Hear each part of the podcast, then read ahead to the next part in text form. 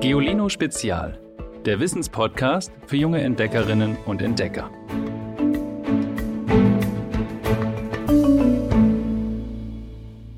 Hallo ihr Lieben. Es ist soweit. Das ist die hundertste Folge. Verrückt, oder? Habt ihr alle hundert Folgen gehört? Ich auf jeden Fall. Doppelt und dreifach.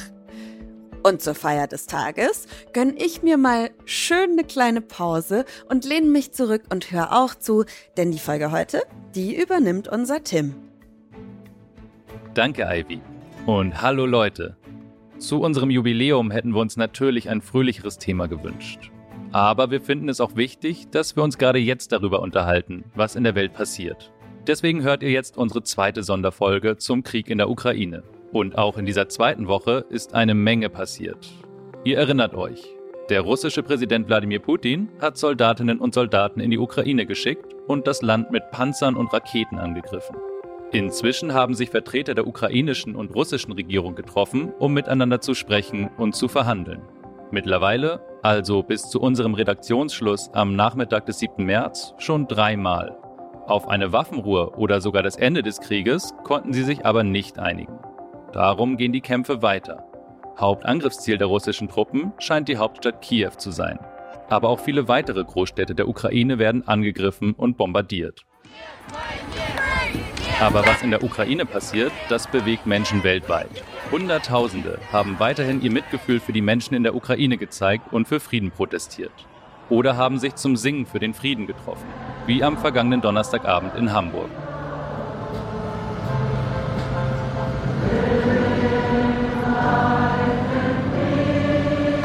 Was sagen eigentlich die Menschen in Russland zu dem Krieg in ihrem Nachbarland?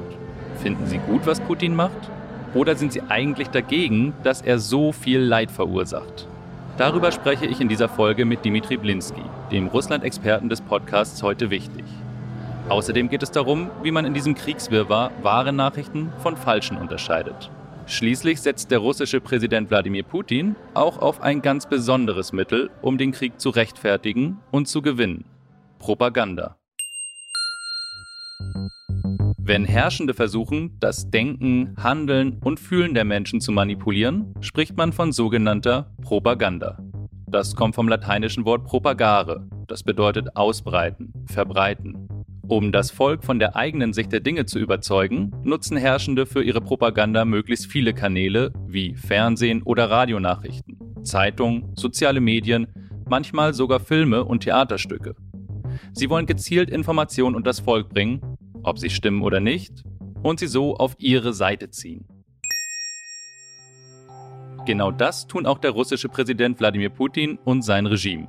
Sie verbreiten Lügen und versuchen so, den Angriff auf die Ukraine zu rechtfertigen. Putin behauptet zum Beispiel, dass die ukrainische Regierung in Teilen aus Nazis bestehen würde. Und er behauptet, die Machthaber wollten die russischsprachige Bevölkerung im Südosten der Ukraine umbringen. Darum müsse er sie nun mit Hilfe des Krieges befreien. Diese Behauptungen sind haltlos. Putin weiß nämlich genau, es sieht grausam aus, wenn ein großes Land wie Russland einen kleineren Nachbarn einfach ohne guten Grund überfällt. Also denkt er sich etwas aus, das ihn vor den eigenen Leuten gut dastehen lässt. Fakt ist, der Krieg bringt immenses Leid über die Menschen in der Ukraine. Und auch über die russischen Soldaten, die dort kämpfen müssen. Damit das russische Volk das aber nicht mitbekommt und größtenteils hinter Putin steht, verhindert er, dass Journalistinnen und Journalisten frei und kritisch über das berichten können, was im Nachbarland passiert. Die Regierung in Moskau hat Medienleuten in Russland zum Beispiel verboten, dass sie aussprechen, was Putins Überfall auf die Ukraine wirklich ist. Ein lang geplanter Angriff. Ein Krieg. Zunächst waren von dieser sogenannten Zensur nur russische Medien betroffen.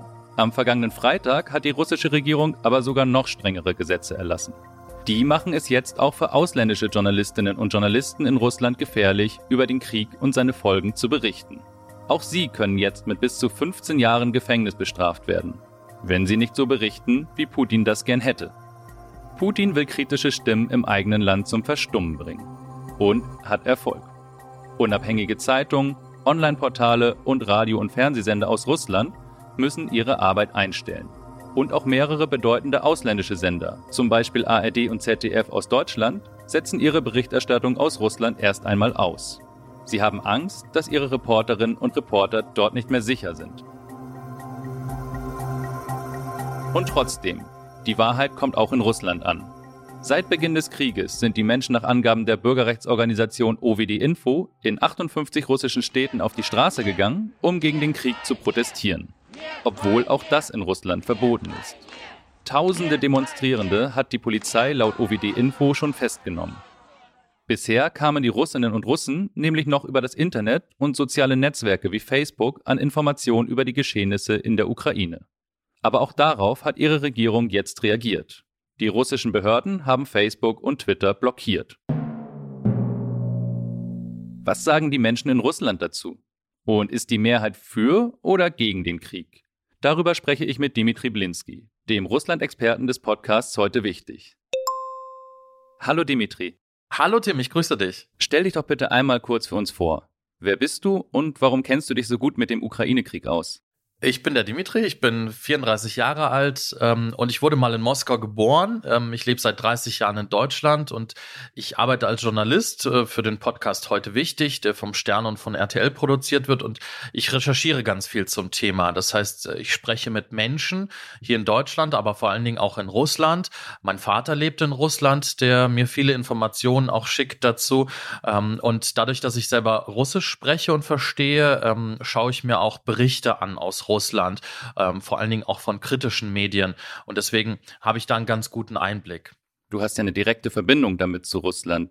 Kannst du uns ein bisschen erzählen, wie die Stimmung in der russischen Bevölkerung ist? Wie geht es den Menschen dort? Ist die Mehrheit für oder gegen den Krieg? Ja, also mein Vater lebt in Moskau mit seiner Frau und seiner dreijährigen Tochter. Und ähm, bei ihm ist es so, er arbeitet nach wie vor, er arbeitet in einem Verlag ähm, und die Arbeit geht nach wie vor weiter. Natürlich beunruhigt ihn die Situation auch, weil sich im Land gerade auch vieles verändert. Ähm, insgesamt ist die Stimmung noch ruhig, allerdings gibt es trotzdem auch sehr, sehr viele Proteste. Also viele Menschen gehen tatsächlich auf die Straße und protestieren ähm, gegen den Krieg, gegen das, was da gerade passiert. Äh, Krieg darf man äh, das gar nicht nennen in Russland, also das ist tatsächlich verboten. Ähm, viele Medien, die das dort machen, äh, viele Journalisten werden dafür auch bestraft. Und im Moment ist die Situation, glaube ich, so, dass es einen Umbruch gibt. Ähm, viele Restaurants, Fabriken, Läden, viele ähm, Betriebe, die eigentlich ihren Hauptsitz hier im Westen, in Europa haben, die müssen dort schließen. Die schließen insgesamt.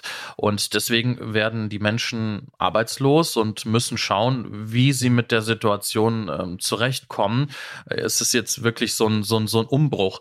Viele Menschen versuchen auch ins Ausland Deutschland zu kommen, die die Möglichkeit haben. Also ich habe jetzt äh, von vielen Leuten gehört, äh, es, es gibt noch eine Möglichkeit und zwar von St. Petersburg mit einem Zug nach äh, Finnland, nach Helsinki zu kommen. Und diese Züge sind aktuell total überfüllt. Eigentlich waren sie leer, weil, ähm, weil wir gerade Pandemie haben.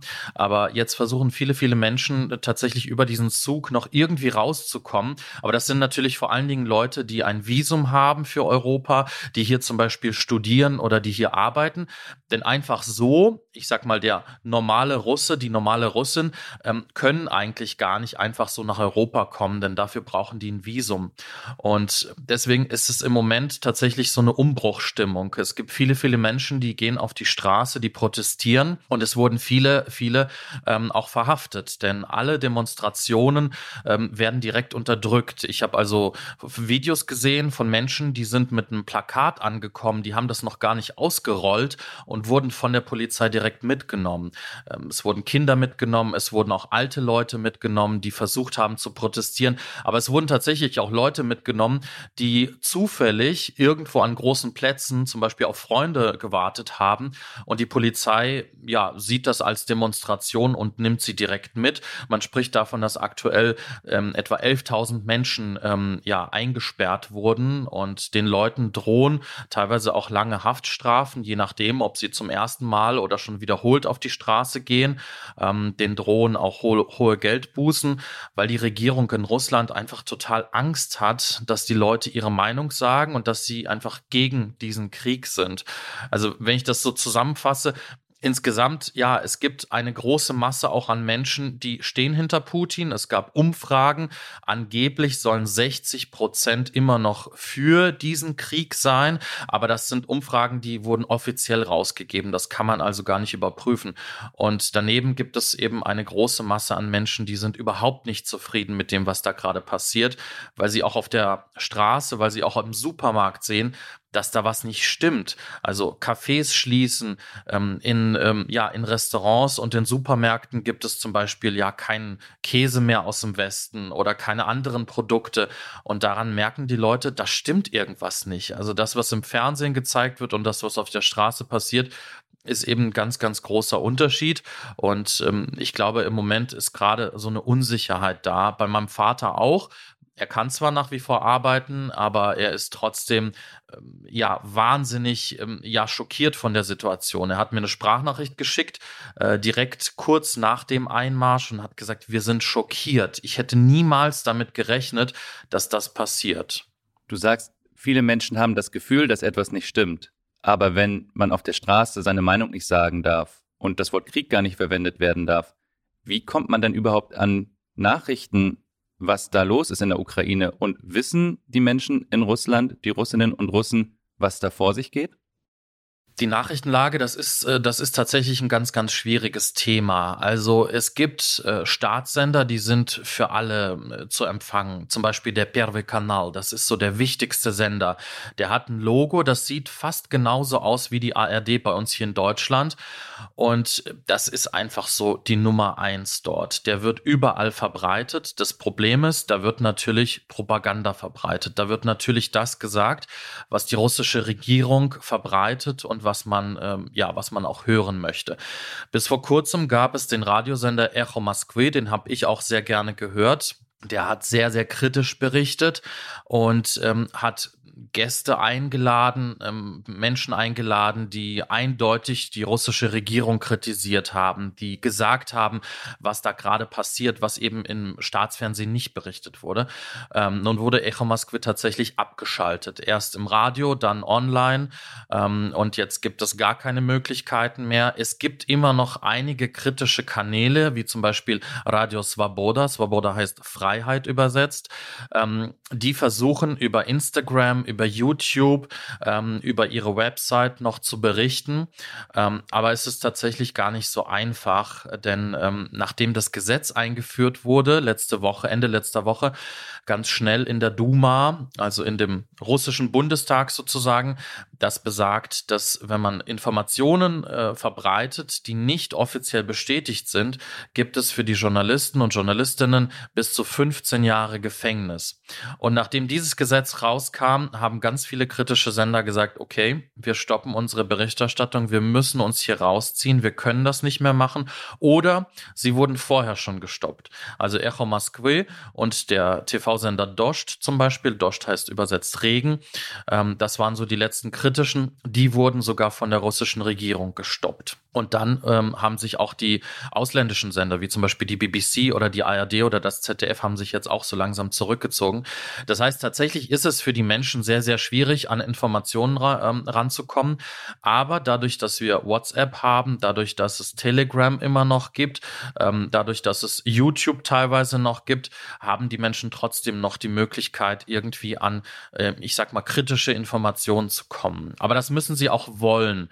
Denn ähm, um diesen ja, um diesen Zugang zu haben, äh, muss man natürlich auch was für tun. Das heißt, man muss sich entweder irgendwie versuchen einzuwählen oder man informiert sich bei Verwandten, Bekannten, die einem Links zuschicken.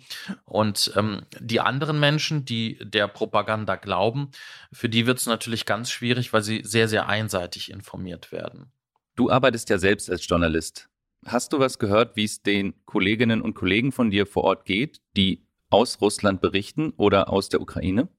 Ich habe tatsächlich ähm, über ja über die Medien selbst ähm, von einigen Kolleginnen und Kollegen gehört, die ähm, die im Moment noch berichten. Viele von ihnen haben einfach auch Angst ähm, ähm, vor diesem neuen Gesetz, davor, dass sie ins Gefängnis müssen, wenn sie etwas Falsches sagen. Ähm, und deswegen wollen viele gar nicht mehr berichten aus Russland und wollen sich einfach auch zurückziehen und ähm, ja wollen wollen das gar nicht mehr, gar nicht äh, so sozusagen ja etwas der russischen Regierung bieten, dass sie sich angreifbar machen, weil das ist natürlich am Ende ganz, ganz schwierig und das will eigentlich keiner. Was bezweckt Putin denn mit der Zensur? Putin möchte eindeutig, ähm, dass die Menschen nur das hören, was er sagt. Und dieses Gesetz, diese Drohung bis zu 15 Jahre Haft beinhaltet eben auch, ähm, dass man nur das berichten darf, was offiziell vom russischen Staat, von der russischen Regierung auch freigegeben ist. Das heißt, es ist ähm, offiziell so, ja, es gibt Informationen, aber nur die, die durch die russische Regierung verifiziert sind. Das ist natürlich total absurd, wenn man das hier in Deutschland hört, denn wir haben hier verschiedene Quellen und äh, das muss auch so sein für eine kritische Berichterstattung. Und in Russland ist es aber jetzt ganz selbstverständlich, dass das Ganze erstmal sozusagen durch den Filter der russischen Regierung muss. Und Putin will einfach nur, dass das berichtet wird, was er sagt. Das heißt, wenn die russische Regierung sagt, ähm, es gibt aktuell 500, circa 500 tote Soldaten, äh, russische Soldaten, dann soll das berichtet werden. Dass man bei uns davon spricht, dass es teilweise vielleicht sogar 7000 sind, das möchte er nicht hören, denn das würde ja Russland schlecht dastehen lassen. Und Russland möchte in diesem Konflikt gut dastehen. Mm, Putin sagt immer wieder, das ist eine Spezialoperation, das ist wichtig, ähm, dass die Ukraine entnazifiziert wird, dass sie dort einschreiten und dann wieder rausgehen und das sollen die Menschen auch so erfahren. Und er möchte eben nicht, dass es ähm, zu viel Berichterstattung gibt darüber, dass die Russen vielleicht aktuell gar nicht so erfolgreich sind. Denn es gibt zum Beispiel diesen Konvoi, von dem immer wieder die Rede ist, der 60 Kilometer lang ist und vor Kiew steht. Und da kommt es scheinbar nicht, da, die kommen scheinbar nicht weiter. Man sieht es auf Satellitenbildern, dass der sich ganz langsam oder auch gar nicht bewegt. Und solche Berichte zum Beispiel möchte Putin nicht im Fernsehen sehen. Und deswegen wird das Ganze zensiert und wird das Ganze gar nicht erst rausgegeben an die Presse. Krieg bedeutet also immer auch Kampf um die Wahrheit. Beide Seiten wollen möglichst gut dastehen. Zudem bringt nicht nur die Regierung gezielt Falschnachrichten in Umlauf, sogenannte Fake News, sondern auch Menschen abseits der Behörden. Vielleicht erinnert ihr euch daran, zum Thema Fake News haben wir schon mal eine ganze Folge gemacht. Dass wir nicht zu Fremden ins Auto steigen, ist jedem klar. Aber dass wir Nachrichten hinterfragen, hat sich bei uns noch nicht so eingebrannt. Und das, obwohl Fake News, also falsche Nachrichten oder Falschmeldungen, auf der ganzen Welt zum Problem geworden sind. Aber was sind überhaupt Fake News? Fake News, aus dem Englischen übersetzt gefälschte Nachrichten, werden absichtlich in die Welt gesetzt und verbreitet. Vor allem über soziale Netzwerke wie Instagram, Facebook, WhatsApp oder TikTok. Sie dienen oft dazu, andere schlecht dastehen zu lassen und Menschen gegeneinander aufzuhetzen. Oder um die Daten von Nutzerinnen und Nutzern abzugreifen. Manchmal sollen spektakuläre Fake News auch einfach Menschen auf eine bestimmte Internetseite locken. Je mehr da nämlich draufklicken, desto mehr Geld kann die Seite auch verdienen. Das nennt man dann Clickbaiting. Das ist auch Englisch und bedeutet so viel wie Klickköder. Das machen übrigens viele unserer Lieblings-YouTuberinnen und YouTuber auch. Wenn sie zum Beispiel bei einem Video in den Titel schreiben, Oh Gott, das ist die Enthüllung, und dann erzählen sie im Video nur ganz langweiligen Kram. Nicht nur YouTuberinnen und YouTuber machen das so. Auch auf der Plattform TikTok nutzen Leute das Interesse am Ukraine-Krieg aus, um Klicks zu bekommen. Videos von Militärübungen, die schon Monate oder Jahre her sind, werden als Livebilder aus dem ukrainischen Kriegsgebiet verkauft. Teils werden sogar Szenen aus Videospielen so gepostet, dass Nutzerinnen und Nutzer meinen, es seien echte Szenen aus dem Ukraine-Krieg. Seriöse Berichterstatterinnen und Berichterstatter kommen da kaum hinterher, die Menge an Falschmeldungen im Ukraine-Konflikt aufzudecken und richtigzustellen. Das Einzige, was hier hilft, ist ausdauernder und unabhängiger Journalismus. Dimitri, Wie arbeitet ihr in einer tagesaktuellen Nachrichtenredaktion in Zeiten wie diesen? Also wir haben ähm, in unserem Podcast bei heute wichtig haben wir äh, so ein Schichtsystem. Äh, das heißt, es gibt einen Teil meiner Kolleginnen und Kollegen, die fangen um 10 Uhr morgens an und die planen schon mal. Die lesen sich durch, was es an neuen Informationen gibt. Ähm, aber aktuell ist es natürlich auch ein bisschen turbulent. Also seitdem der Krieg begonnen hat, haben wir tatsächlich morgens alle angefangen, obwohl manche auch noch keine Schicht hatten. Wir haben uns trotzdem alle zusammengesetzt. Wir haben uns zusammen telefoniert, ähm, weil ein Teil meiner Kolleginnen und Kollegen Kollegen sitzt in Hamburg, ein Teil sitzt in Köln. Wir haben uns alle abgestimmt ähm, und wir waren natürlich im ersten Moment auch total geschockt, was da gerade passiert ist, weil wir es irgendwie auch nicht glauben konnten. Es hat sich zwar angekündigt, wir haben zwar die Informationen gehabt, aber letztendlich war es dann trotzdem ein großer Schock für uns. Und ähm, wir haben sofort angefangen, nach Expertinnen, äh, nach Expertinnen und Experten zu suchen. Ähm, wir haben äh, Interviews geführt und so planen wir eigentlich immer unsere Tage. Das heißt, die erste Schicht kommt um 10, die zweite Schicht kommt um 12 Uhr dazu. Und dann ähm, ja, planen wir unseren Podcast, dann machen wir Interviews, dann schreiben wir unsere Texte und recherchieren, ähm, soweit es eben möglich ist, Informationen. Wir sprechen ganz viel mit unseren Kolleginnen und Kollegen, die zum Beispiel auch in der Ukraine sind und waren. Ähm, wir schauen uns an, was passiert jetzt in Polen gerade, äh, wo kommen Menschen hin, die, die aus dieser Region flüchten. Und ja, das ist im Moment so unser Tag. Normalerweise sind wir, sind wir strukturiert, aber tatsächlich hat dieser Konflikt jetzt die Struktur so ein bisschen aufgebrochen und äh, wir arbeiten einfach alle zusammen dafür, dass wir da am Ende eine gute, eine, eine sehr informative Podcast-Folge am nächsten Tag rausbringen und das, ähm, ja, mit, aktuell mit sehr, sehr viel Energie, aber auch mit wirklich ganz tollen Kolleginnen und Kollegen, die uns da unterstützen und ähm, wir versuchen natürlich die Informationen auch zu überprüfen, die uns da an uns herangetragen werden. Wie ist denn dein Arbeitsalltag gerade? Schaffst du es überhaupt noch zwischendurch Pausen zu machen oder was zu essen?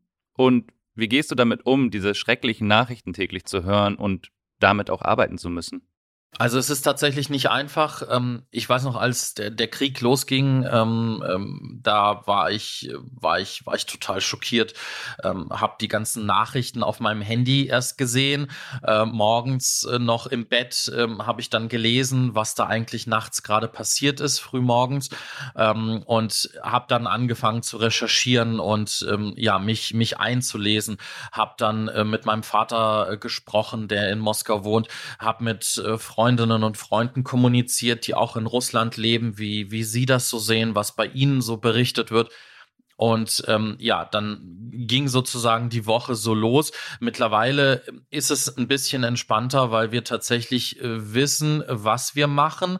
Ähm, es gibt natürlich immer wieder trotzdem Meldungen, die auch uns ähm, überraschen im negativen Sinne. Ähm, aber es ist bei uns tatsächlich jetzt relativ strukturiert. Das heißt, meine Kolleginnen bereiten morgens schon was vor. Ich komme dann um 12 Uhr dazu mit meinem Kollegen und ähm, wir planen dann den Podcast. Ähm, wir haben zwischendurch auch mal ein bisschen Zeit, Pause zu machen, aber tatsächlich ist es gerade in der Situation ähm, schwierig und wir haben echt viel zu tun. Aber ich muss auch sagen, wir sind ja auch Vollblutjournalisten. Das heißt, man ist, man ist natürlich immer in dem Thema drin. Also es gibt jetzt keinen richtigen Feierabend, wo ich sage, okay, jetzt ist die Arbeit getan, tschüss, sondern es läuft ja weiter. Ich kriege ja trotzdem meine Eilmeldungen aufs Handy. Ähm, ich schaue trotzdem abends nach Feierabend auch nochmal Nachrichten. Ich lese morgens Zeitung. Also insofern, das ist sozusagen ein, ein, ein, ein Prozess, der läuft eigentlich immer und immer weiter. Mm, und für mich persönlich ist es tatsächlich so, sobald ähm, ich beginne im Podcast zu arbeiten, kann ich eigentlich ganz gut ähm, die, ja, die, die Gefühlswelt sozusagen in mir so ein bisschen auch ausschalten, weil dann ist man beschäftigt. Man ist im Thema drin und ähm, ich versuche dann ähm, ja zu recherchieren. Ich versuche zu schauen, okay, welchen Gesprächspartner haben wir für heute? Was ist wichtig? Und wenn ich in dieser Arbeit vertieft bin, dann kann ich auch meine Gefühle erstmal ein bisschen äh, hinten anstellen, was auch total hilft, weil ich muss ja in meiner Arbeit weiterkommen. Es ist tatsächlich so, wenn man sich jetzt hinsetzt und die ganze Zeit über das Leid und ähm, überhaupt über das, was da gerade passiert, sich nur Gedanken macht, dann komme ich in meiner Arbeit nicht weiter. Das heißt, ich muss einfach so eine professionelle professionelle Distanz auch aufbauen und das passiert ganz gut.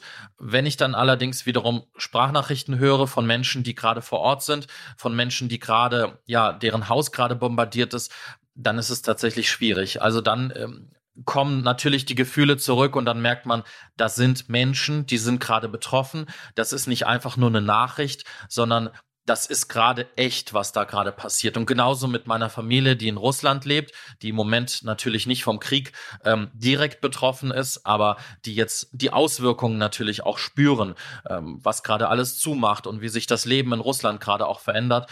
Ähm, und deswegen versuche ich mit dieser professionellen Distanz auch an die Arbeit zu gehen. Und wie schaffst du das, dass du das nicht zu nah an dich ranlässt? Ich glaube, einfach Beschäftigung ist, ähm, ist ein gutes Mittel, ähm, das nicht zu nah an sich ranzulassen und sich zwischendurch auch mal mit anderen Themen zu beschäftigen. Ich habe zum Beispiel am Wochenende mich viel mit Freunden unterhalten und natürlich ist das erste Thema, was auf den Tisch kommt, dieser Russland-Ukraine-Krieg, weil die meine Freunde natürlich wissen, dass ich Bekannte habe, dass ich Verwandte habe, dass ich einen anderen Blick darauf habe. Aber dann kommen wir auch auf andere Themen und ähm, müssen auch uns mit anderen Dingen beschäftigen. Und ich glaube, das hilft, dass man zwischendurch mal rausgeht und sagt, okay, ich muss kurz mal abschalten. Ich muss kurz mal an was anderes denken. Ähm, ich muss mit Freunden auch mal was unternehmen. Und das hilft, glaube ich, auch dabei, dass man einfach diese Anspannung auch mal so ein bisschen, ja, dass man, dass man nicht so angespannt ist, dass man das einfach mal so fallen lässt und, und auf andere Themen kommt. Ich glaube, das hilft. Wäre das auch dein Tipp für alle anderen, die jetzt nicht Nachrichten machen, aber die Nachrichten natürlich jeden Tag hören? Absolut. Ich würde das auch sagen. Ich bin, ähm, ich bin, wie gesagt, Vollblutjournalist. Ich finde es sehr, sehr wichtig, dass man sich informiert. Schaut euch an, hört euch an, lest euch durch, was da gerade passiert ist. Ähm, das ist gerade sehr, sehr wichtig. Aber nehmt euch auf jeden Fall auch Zeit für andere Dinge. Vergesst nicht eure Hobbys, vergesst nicht eure Freunde, vergesst nicht eure anderen Themen. Wenn ihr am Wochenende Bowling spielen geht, dann macht das ruhig. Das ist wichtig, damit man einfach bisschen runterkommt, damit man entspannt, damit man auf andere Gedanken kommt. Du hast ja eben schon gesagt, dass Putin versucht, seine Wahrheit unter die Menschen zu bringen. Ihr versucht wiederum, auch über die Situation zu berichten und plötzlich stehen da zwei Versionen gegeneinander, was denn wirklich passiert. Da spricht man ja allgemein von einem Informationskrieg. Was bedeutet das eigentlich? Ja, es gibt so diesen Spruch, ähm, das Erste, was im Krieg stirbt, ist die Wahrheit. Ähm, aktuell sehen wir, dass fast alle kritischen Medien, äh, fast alle ausländischen Medien aus Russland ähm, raus sind, entweder ausgeschlossen wurden oder sie haben sich selbst entschieden, die Arbeit einzustellen. Ähm, einfach auch aufgrund dieses neuen Mediengesetzes. Facebook und Twitter sind abgeschaltet und gleichzeitig sehen wir ganz viele Videos, ähm, oft von Augenzeugen, die aufgenommen und gepostet wurden ähm, tatsächlich muss man damit aber vorsichtig umgehen. Ähm, es ist manchmal so, dass alte Videos auftauchen aus äh, anderen Kriegen, aus anderen äh, Situationen, von anderen Orten. Und natürlich versuchen beide Seiten, oder es gibt sogar jetzt mehrere Seiten. Es gibt nicht nur die ukrainische und die russische Seite, natürlich gibt es auch andere Seiten, ähm, uns irgendwie auch zu beeinflussen, uns als Journalisten, aber auch, uns ähm, alle als Menschen. Und es gibt ähm, ja verschiedene Zahlen darüber, wie viele Soldaten nun getötet wurden. Und das sind alles wichtige Informationen, mit denen man hantiert. Denn wenn Putin sagt, es sind 500 Soldaten getötet worden und offiziell oder nicht offiziell, aber bei uns gibt es Informationen, die sind verifiziert, da ist dann von mehreren tausend die Rede dann ist das ein großer Unterschied, weil natürlich man mit diesen Zahlen auch Politik machen kann, weil natürlich diese Zahlen eine besondere Wirkung auslösen und diese, diese Zahlen zeigen ja auch, wie stark ist die eine Armee und wie schwach ist zum Beispiel die andere Armee. Und ähm, deswegen, ja, spricht man davon Informationskrieg, der dann auch geführt wird und man muss dann einfach auch ganz, ganz vorsichtig sein, viele Videos und viele sogenannte Augenzeugenberichte kann man selber auch gar nicht verifizieren. Und ähm, das ist vielleicht das Problem daran. Medien wiederum können das und ähm, ja, wir versuchen das eben auch. Ähm, bei uns gibt es ähm, äh, bei RTL auch ein Verifizierungsteam und dort schauen meine Kolleginnen und Kollegen zum Beispiel darauf, wie war das Wetter eigentlich an diesem Tag, an diesem Ort? Ähm, den Supermarkt, den man im Bild sieht, gibt es den eigentlich noch? Ähm, kann das überhaupt an der Stelle gewesen sein? Wie sieht die Gegend sonst aus? Also wirklich ganz banale Dinge, mit denen man versucht, so ein Video zum Beispiel von einem Augenzeugen ähm, zu verifizieren, also zu überprüfen, ob das wirklich da aufgenommen wurde oder nicht. Und man kann wirklich mit solch ganz einfachen Dingen tatsächlich im ersten Schritt schon mal vieles rausfinden. Ihr habt eine ganz professionelle Art und Weise, wie ihr guckt, ob es seriöse Quellen sind, die euch dazu gespielt werden oder die ihr findet. Welche Tipps hast du denn für Userinnen und User, die diese Möglichkeiten nicht haben? Ein ja ganz wichtiger Tipp von mir wäre, wenn ihr da eine Quelle habt und ähm, diese Quelle zum Beispiel ist eine Internetseite dann schaut mal, wie ist die eigentlich aufgebaut? Berichtet diese, ähm, diese Seite eigentlich nur über ein bestimmtes Thema oder haben die verschiedene Themen auf der Seite? Wie ist der Ton? Wie sind die Worte, die dort gewählt wurden? Ähm, oft ist es so, man ähm, sieht so eine Seite und da ist eine krasse Schlagzeile drauf. Die hat man noch nicht gehört. Da sind Informationen drauf, die hat man noch nicht gelesen. Und dann ist der Ton sehr, sehr aggressiv. Da würde ich sagen, Vorsicht. Wenn eine kleine Seite behauptet, nur wir haben diese Information, dann würde ich sofort sagen, Alarmglocken an. Es kann nicht sein, dass eine ganz kleine Website eine exklusive Information hat, die andere nicht haben. Dann behaupten solche Seiten oftmals auch, nur wir sagen die Wahrheit, schaut bei uns rein. Das ist für mich auch ein ganz klares Indiz dafür, dass da was nicht stimmt. Seid vorsichtig, achtet auf den Ton, achtet auf das Thema, wie ist es rübergebracht und achtet vor allen Dingen darauf, wenn das eine absurde Meldung ist, die ihr sonst noch nirgendwo gehört habt, da würde ich sagen, Finger von lassen. Denn meine Kolleginnen und Kollegen zum Beispiel vom Stern, die machen eine grandiose Arbeit, die recherchieren, ähm, aber die würden niemals auf ihre Seite schreiben, lest nur uns, nur wir sagen die Wahrheit. Auch wir im Podcast bei heute wichtig, wir würden niemals sagen, hört nur uns, nur wir wissen, was da wirklich passiert ist. Denn so gut man auch informiert ist, im Moment würde ich sagen, kein Mensch, auch nicht Putin, hat den Gesamtüberblick über die Situation. Das heißt, wenn euch einer sagt, ich weiß, was da wirklich vor sich geht, dann seid sehr, sehr vorsichtig, denn dieser Mensch hat vielleicht einen Augenzeugen interviewt, der weiß, wie das in diesem Dorf gerade die Situation ist. Das kann sein dem würde ich dann auch glauben. Aber kein Mensch hat den Gesamtüberblick. Und wie gesagt, seid vorsichtig, wenn man euch wirklich sagt, nur wir haben diese Information, nur wir wissen die Wahrheit. Denn insgesamt versuchen wir einfach über verschiedene Kanäle, bei heute wichtig, aber auch beim Stern und bei RTL, versuchen über verschiedene Kanäle Informationen zusammenzutragen und ein Puzzle zusammenzusetzen. Aber auch wir haben ganz, ganz viele Puzzleteile, die aber sicherlich noch nicht das Gesamtbild ergeben. Das heißt, wir versuchen es jeden Tag und wir haben jeden Tag eine Flut an Informationen, die wir für euch aufarbeiten, die wir euch zur Verfügung stellen. Aber ähm, wir würden niemals eben diese Aussage treffen, schaut nur uns, äh, nur wir haben diese Information. Also da wäre ich dann ganz vorsichtig. Vielen Dank für deine Zeit und die Einblicke, die du uns gegeben hast, Dimitri. Gerne, vielen Dank dir. Was ich jetzt sage, ist garantiert richtig.